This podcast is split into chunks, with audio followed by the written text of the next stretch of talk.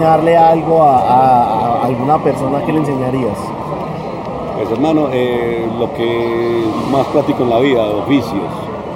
Por ejemplo, Pues hermano, eh, lo- un oficio muy interesante son las ventas.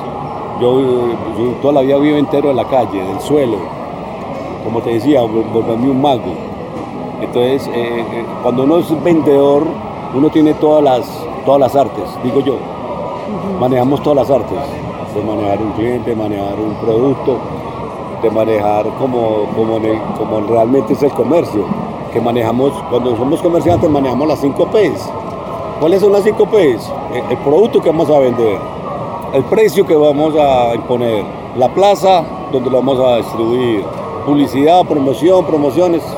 Ahí nos vamos yendo. Me ha enseñado que, que uno debe plantar.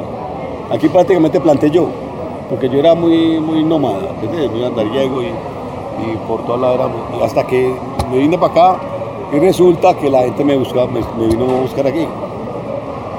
Entonces aquí prácticamente fue que yo me, fuiste. sí, empecé a capacitarme en el SENA, eh, en la última... Va, regalar otra, listo, así. Así está bien. ¿Qué hay?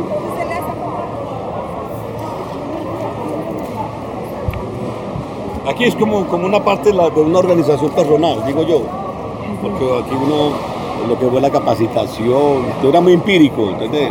Y a pesar de lo empírico, eh, aprendí muchas cosas de la Universidad de la Vida, eh, prácticamente de la calle. Yo vengo de la calle, es una Universidad de la Vida, facultad de la experiencia. ¿Y tú, de la facultad de la experiencia, cuál es el episodio que más te recuerda, que más dice, esto me enseñó un montón? Eh, mira, que, que, que empecé cogiendo papeles del suelo. Yo, yo cogía papeles del suelo. Papeles. El cigarrillo en piel roja venía. Aquí está mi historia, ahora para regalar. El, papi- el paquete de piel roja venía con una envoltura de papel hace muchos años. Entonces nos- nosotros nos agachamos al suelo, la gente fumaba los cigarrillos, consumía los cigarrillos de roja y botaba las cajetillas. Y nosotros le quitamos el pliego, que es de los mejores papeles del mundo para fumar. Todos fumamos piel roja. Lo fumé así. Rico, sabroso. ¿Pero cannabis o cigarrillo? Cigarrillo. Cannabis no. No. Mire, cuando usted le dice, cuando uno le dice que Bueno, es como si nos tiraran la ur- no, hay que salir de, de ese closet, de ese rincón. Recordad que hace 20, 30 años nos decían que éramos marihuaneros. Prácticamente era Pero una. no todos fuman. Yo fumo, pero yo no sé Sí. si ellos fumarán. pues. Sí, no, no, es claro que aquí no estamos juzgando, juzgando a nadie, sino sí. que es como una. no, yo a veces fumo, a veces Sí. no, depende. Sí, sí, sí, claro. ¿Qué te doy? No, tres paquetes, porfa. Un Green Light, Boston Light un bo- y un Boston Azul. Gracias, muy amable. Gracias. Está muy bacana esa camiseta. Eso me lo regalaron. 420 está buena. Eso me lo regalaron en Chile los, a los muchachos de Atami. Ajá. Es una multinacional, hermano. Esa gente están, esos chilenos están, pero millonarios con la marihuana. Ricos, los chilenos. Claro que los colombianos también. Yo también. los ricos están completos. Pero ahí estoy yo haciendo la fila. ¿Pero para plantar o qué? Para... Sí, sí. ¿Pero se puede acá plantar legalmente ya? ¿O no? ¿O no? Sí, claro. Mira la. Chile. País hermoso, qué cuca país, hermano. Sí. País tranquilo, me sorprendió Chile. Sí, súper tranquilo. Súper tranquilo, muy tengo Sí, no se, no se anda con esa, aquí con esa, Sí. tan raro, hombre. ¿No has No, estado en pues, Chile? Sí, sí, pero sabes que yo sí, es que nosotros tenemos una cultura del miedo muy verde. No, no, no, no, damos más cigarrillo. Aquí no hemos vino marihuana, qué pena. Cigarrillo no, marihuana.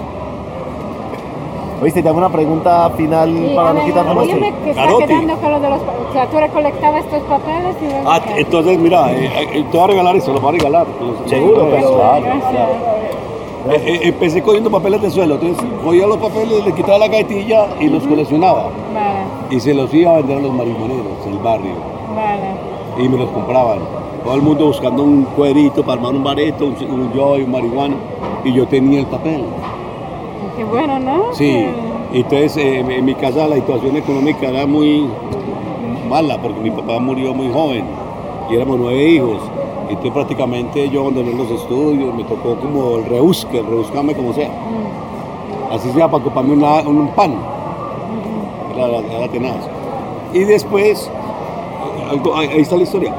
Resultó un, español aquí, a visitarme un español con unas pacas de, de, smoking importadas legalmente de España y, y ahí empecé. Con 300 mil pues empecé. Y empecé a vender, era el único vendedor aquí hace 30 años en Medellín. De papel. De papel, esto se mantenía, eso fue impresionante. El día, el día de la Copa Libertadores de Nacional, del, La del campeón, 89. sí. Ah, ahí fue, pura, fue impresionante ese día aquí. ¿En serio? 20 millones de papel en un día. ¿En serio? ¿En serio? ¿En serio? No, no. No, no almorcé, no tomé fresco, no tomé tinto, ni tuve tiempo de trabajarme. El, el primer papel que, que, que- eh, llegó a Colombia fue el papel smoking, papel de arroz. El más original de todos, papel eh, muy económico y un papel muy bueno para fumar. Español, llama papel de arroz. Ya eh, la empresa se llama Smoking, llevan, llevan ciento, desde 1879 llevan, llevan más de 100 años. Eh, Mm, es, me vende mucho. Bueno, después les llegó esta competencia, que es un papel francés. Es francés, se llama OCB. Llevan 200, están cumpliendo 200 años en el mercado, están de fiestas. Son franceses, este papel, son franceses. Y después llegó lo que es esta moda, que se llama el, el, el blond. El blond, que personalmente a mí no me... no. La verdad que es una moda, hermano, pero qué más lucuma es un blond. Yo Pero tiene digo, como sabor. Sí, son sabores y, y disimula lo que es el olor. Claro. Tú llegas y te fumas aquí un clon y de pronto disimula, pero de todas maneras es más dañino porque trae Químicos. uy, conservante, el papel. A mí personalmente me gusta y es una moda tenaz. Eso se vende diario, hermano. Como, como la carne, como la leche diario. Eso es tenaz, este papel.